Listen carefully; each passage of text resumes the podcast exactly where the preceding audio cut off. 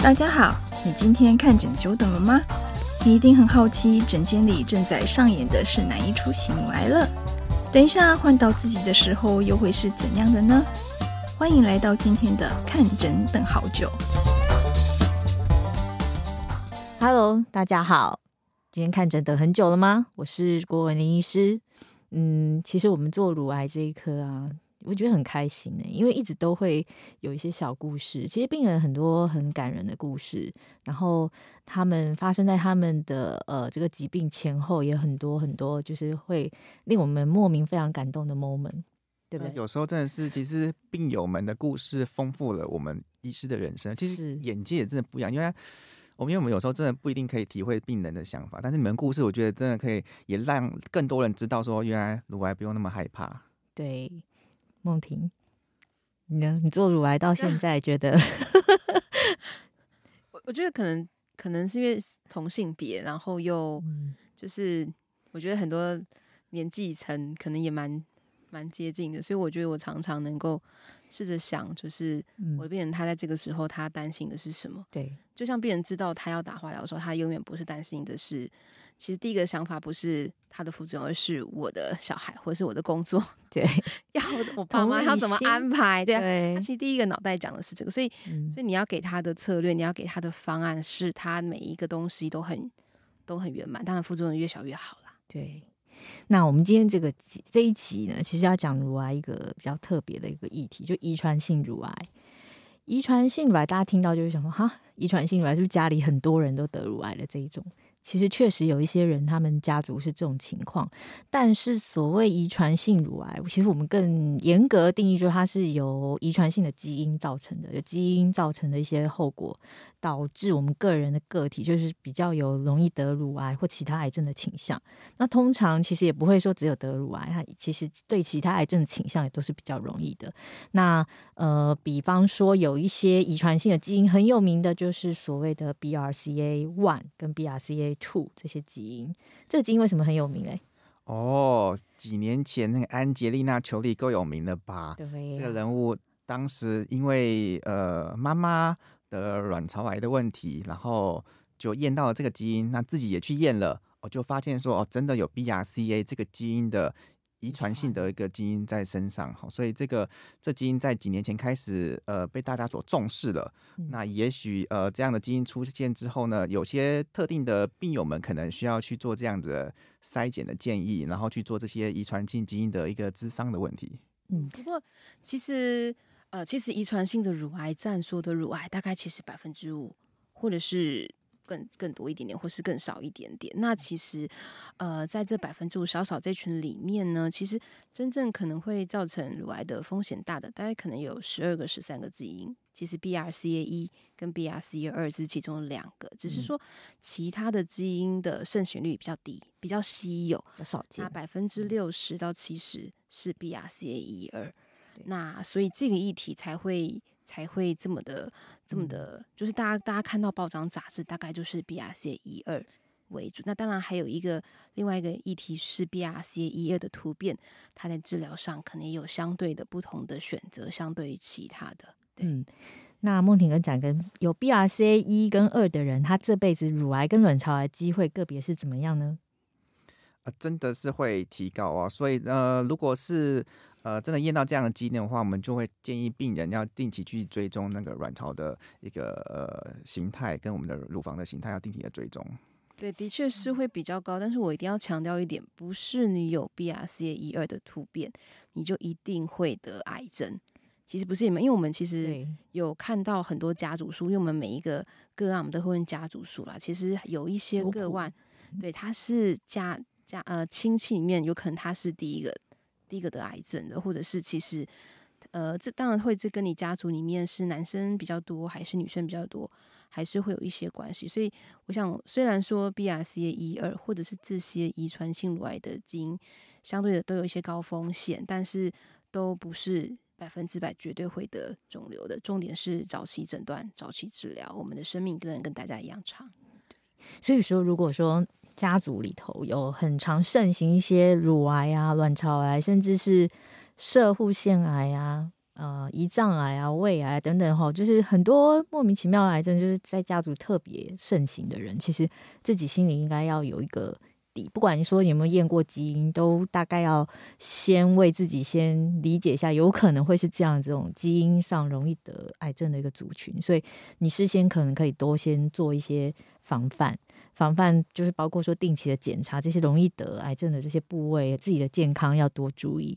那还有就是保险。的保单，既然说这辈子罹病机会比较高，所以呢，嗯，可以事先对自己的一些癌症险啊，赶快在呃，就是尽早做规划。好，那今天这一集因为这样子的一个议题啊，所以我们请来一个特别的来宾小婷。她小婷是呃我一个病人，然后她也是最近呃因为这个 BRCA 的这些问题，有做了一些人生上的一个重大决定的处理。那我们欢迎小婷，Hello，Hello，我是小婷，Hello，然后我是郭医师的病患。然后我是在三十岁的时候发现了乳癌这一块，然后至于刚刚讲的那个 BRCA two，我是在呃去年的十月验到，然后最后我因为听了之后，那个医生跟我说，其实四十岁之后风险会提高，四十岁后卵巢癌风险会开始提高。啊，对，卵巢。对。风险会提高，然后呢，我其实我，于是我就回去跟我老公商量，嗯、是否要把卵巢拿掉这一块。嗯，其实我很，我我属于比较那，因为我是南部小孩，我我比较属于就是就是那种大家庭，就比较传统一点的，嗯、所以我有点，我生了两个女儿了。然后我就有点，我我老公又是老大，我就觉得啊，我好像没有生到男生，有点小可惜，哦、你知道吗？然后后来、嗯、我我只我只有我当下只有想到这一块，然后之后、嗯、又是想到别，其实对我其实我有点想要说，还想再生一个，但是我老公直接跟我说，嗯、不要跟他赌四十岁以后的风险，因为已经化疗过一次，他全程都陪着我，对、嗯、对，然后他也他不希望我再经历一次。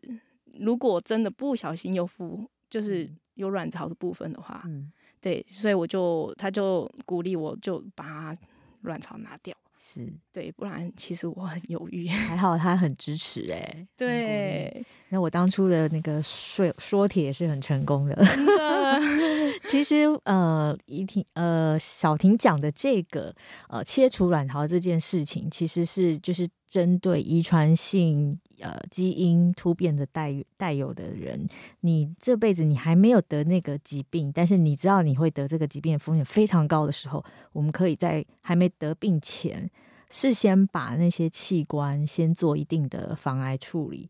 防癌处理最直接的就是把它切除。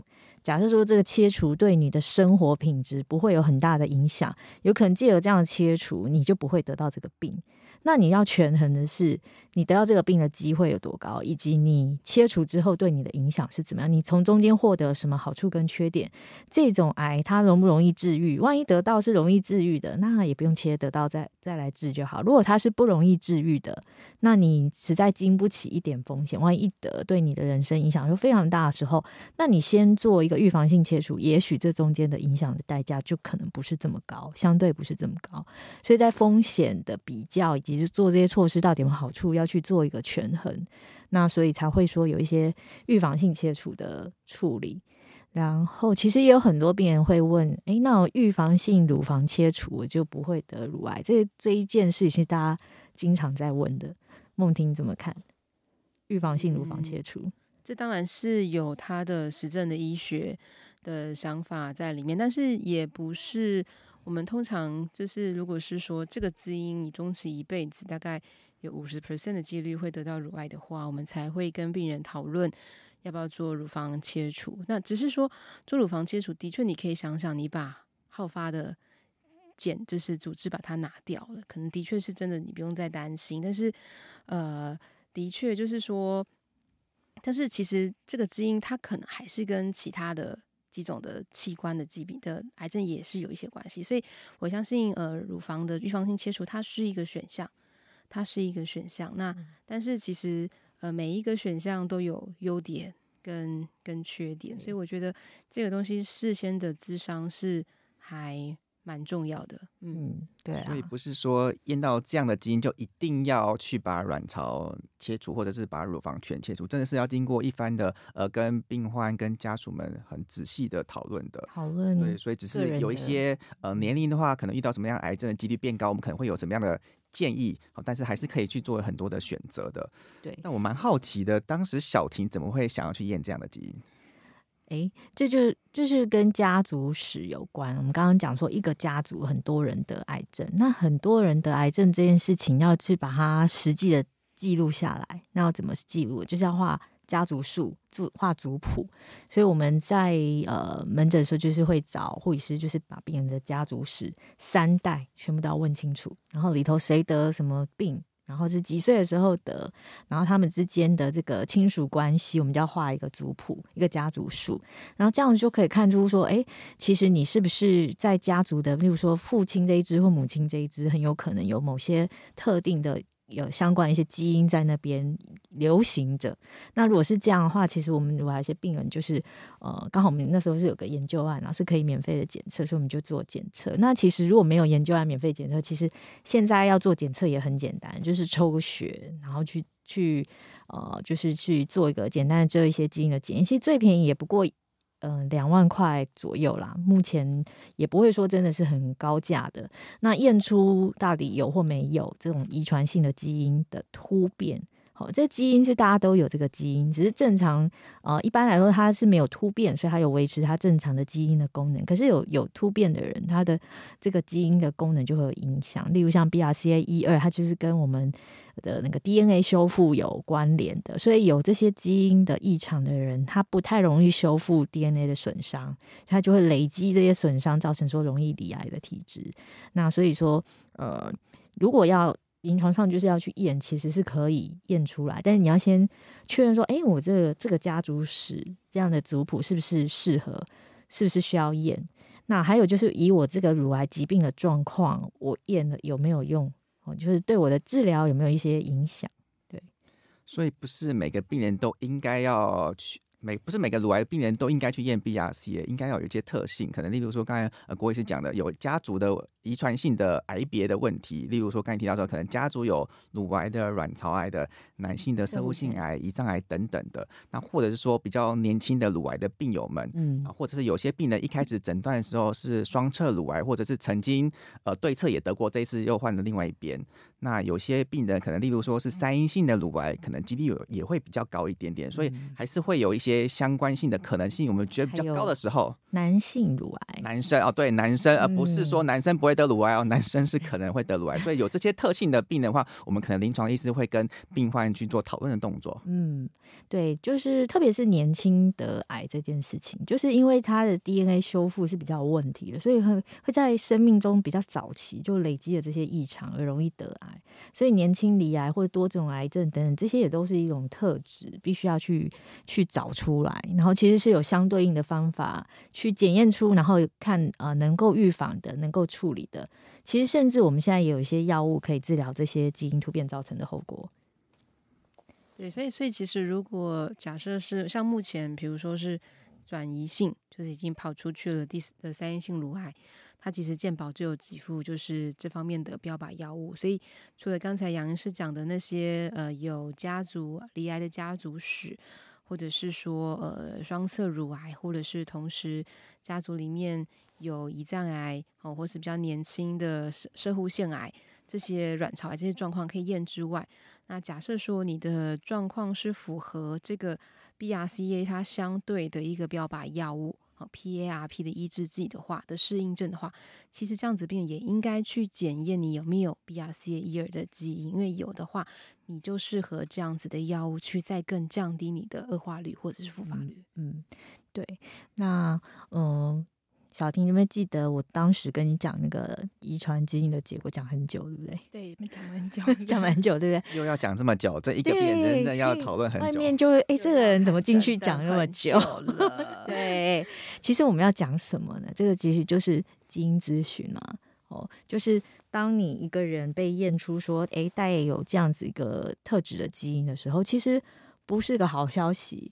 好，那不是个好消息。要怎么去说明这个可能对你的人生的一些变化？但我们如果是乳癌的病人，就是本身已经离癌，你已经经历过一些癌症的治疗，你其实，在得知额外的这些讯息，对你来说影响不大。但是我们要思考的就是说，诶，对你的家人有没有影响？因为这是遗传性基因，你有也代表你的家人有可能有。那对于那些还没有离癌，但是有带有这些基因的人，他应该如何去自处？他应该如何去去处理他这些将来可能面临的风险？那我觉得这也是一个呃比较严肃的议题。对，我觉得郭医师讲到一个还蛮重要，就是说这个遗传性癌症的基因的检验呐，不像我们验白血球哦，不是验红血球，就是 抽血，我就抽个血我不用。但是我们因为我们在应该就是说在验之前，其实我们应该要充分的理解，就是呃，医师要告知，那病人跟家属也要充分的理解。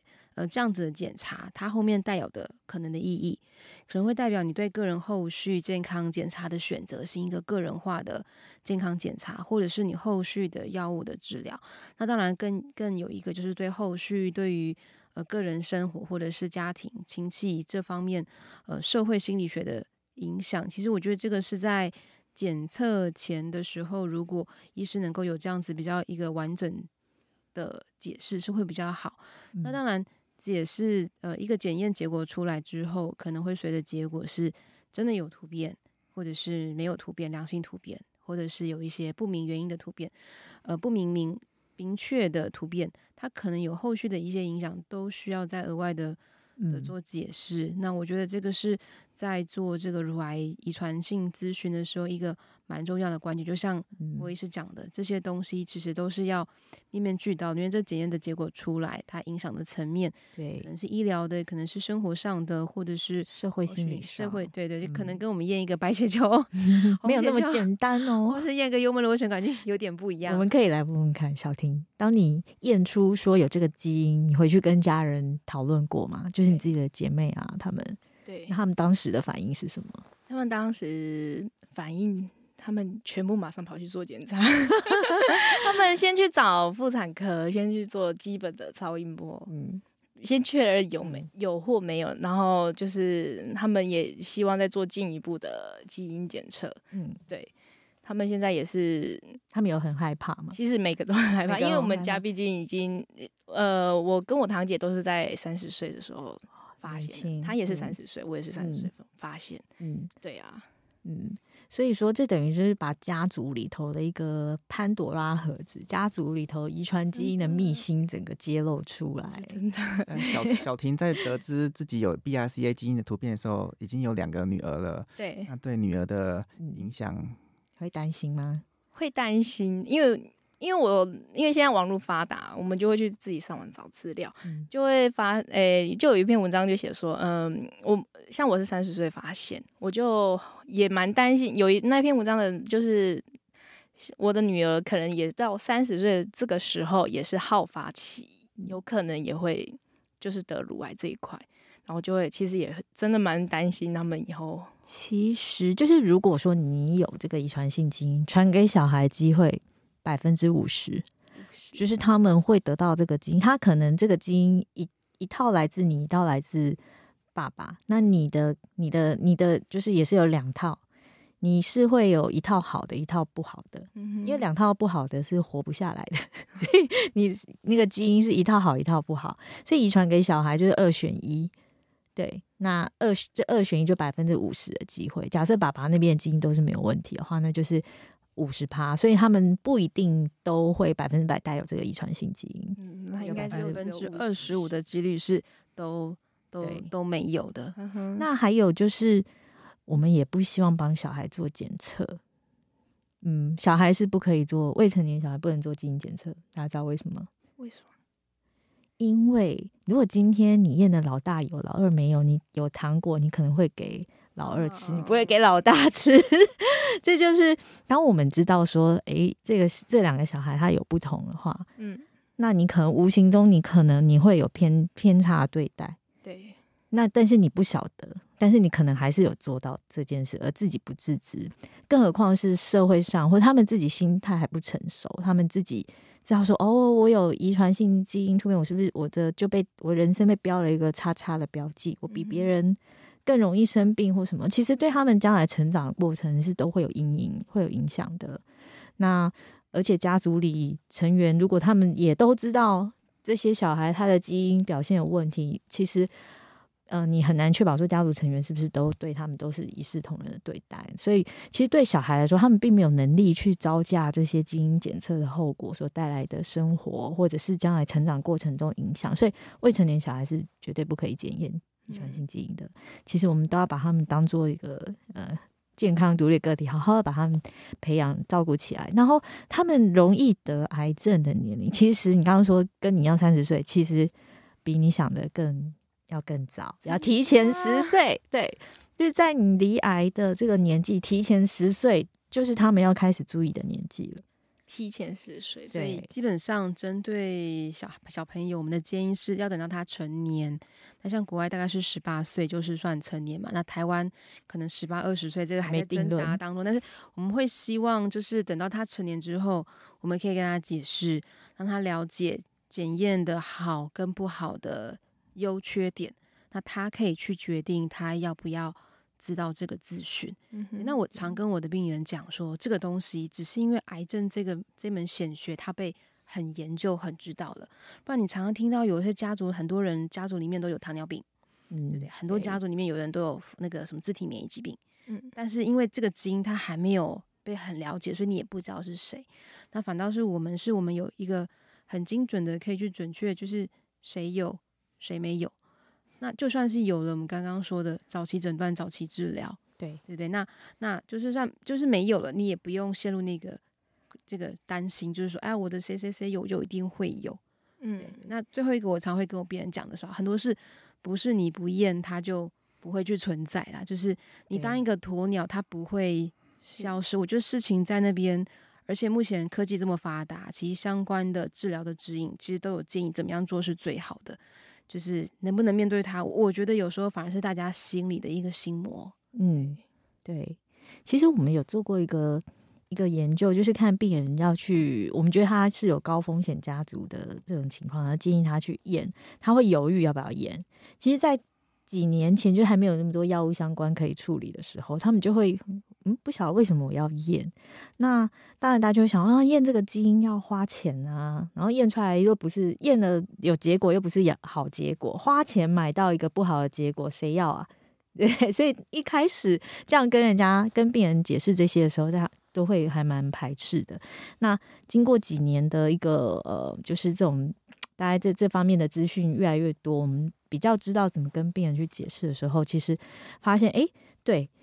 这个基因检验的钱其实真的也不是这么贵。然后病人对于花钱做检验这件事不是这么 care，反而是对于检测结果出来之后怎么去应对，还不知道怎么办这一件事令人焦虑。对，我觉得很多议题真的需要被重视跟讨论。即使可能十八岁了，可能他也愿意验了，或者是在犹豫的期间点，真的会遇到很多问题，例如说婚姻的问题。对啊，终究会有遇到婚姻的问题。那要如何跟可能是先生或者是太太讲这件事情，可能都有点困难。假如说，哎、欸，即将要结婚，然后验出 BRCA 基因，对，绝对有有一些影响，对，或者是有一些未来的保险的问题，可能的确都是一些议题。嗯、对，所以其实它的影响的层面其实蛮。大的，并不是真的就是就是抽血那么简单，所以我们要帮病人检验这些，我们自己都要先想得很清楚哦，这个人为什么要验，他验有什么好处，然后解释清楚，然后验了之后那个结果他要判读判读好，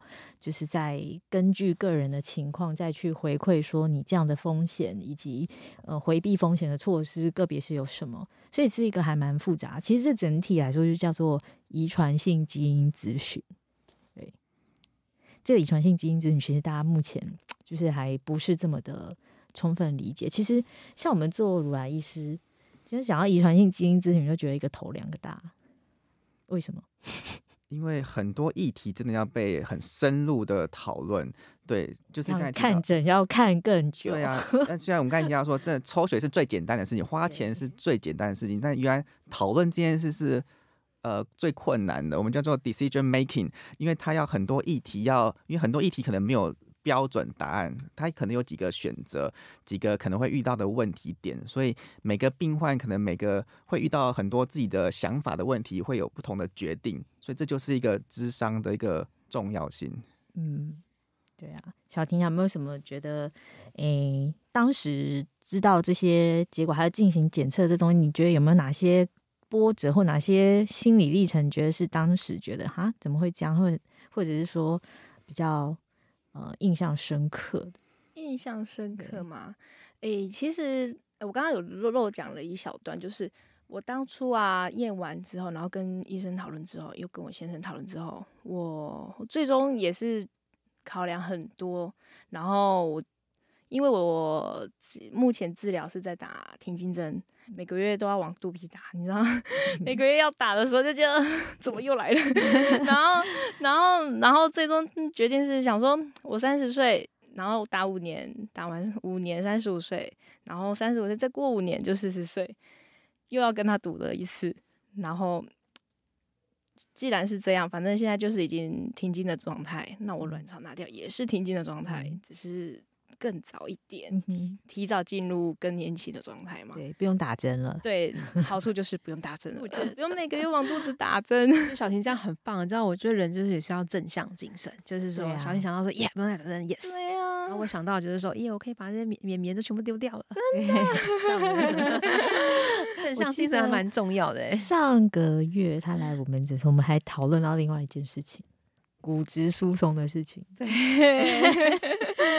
真的是，嗯，对，因为卵巢功能提早去做抑制，不管是打针或者是做手术，反正，嗯，你的荷尔蒙就是提早会下降，其实对骨质疏松都是蛮严重的影响。所以我们那时候测出好像骨质疏松还蛮严重的，很严重。对，因为我后来联想到，我去年其实八月还是九月开始，我有一段时间很严重到不能走路，但是到我。医院检查也检查不出来，嗯，会不会有可能那个时候已经开始骨头骨密度已经没那么的，就是好了，嗯、所以然后那个时候也没有听医生的，都没有在运动。我就想说，我还应该应该没有啊，我觉得我很好，觉得你很好。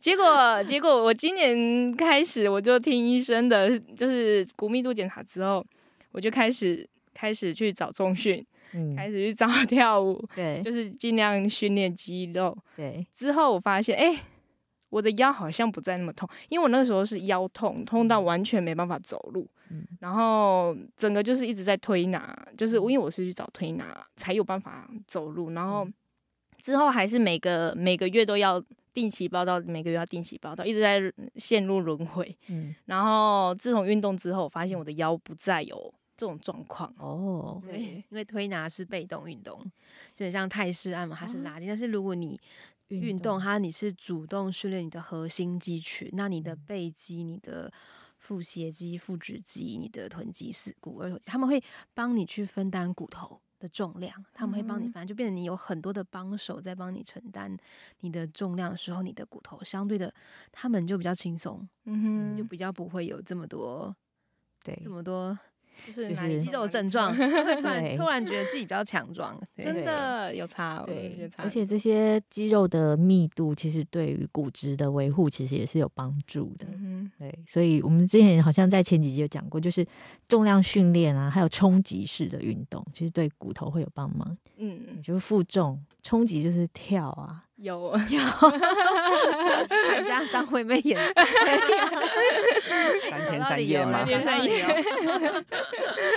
对，嗯哼，对，所以运动其实真的还是所有问题最后的解放。运动太重要了，对健康太有帮助了，真的非常有感。是，那我想问一下小婷，你在这检验，从从。从以前可能依稀听过这个议题，到真的医师跟问开口询问你的这些解释，然后跟后来，你觉得这中间最挣扎的地方是什么？中间最挣扎整个过程，就从、嗯、对到对针对这个 BRCA 这个议题，你觉得最挣扎的点，对你个人来讲最挣扎的地方是什么？最挣扎的地方，诶、欸，其实我是蛮嗯，就是乐观，因为 比较没有想太多的那一种。然后我就是听话照做，听话照做，我也没有去想太多，或者是因为整整个医疗整个那个治疗过程，其实我最煎熬的是在。是在开刀的时候，对，你知道我整个 确到确确诊到，就是都没有哭也没干嘛，因为我就觉得还好，我就把它当成我自己告诉我自己，长期感冒是长期感冒，治疗就好了。直到我推在手术门口之后，对。我真的在里面爆哭到一个不行。他 参加手术室这一集，真的我。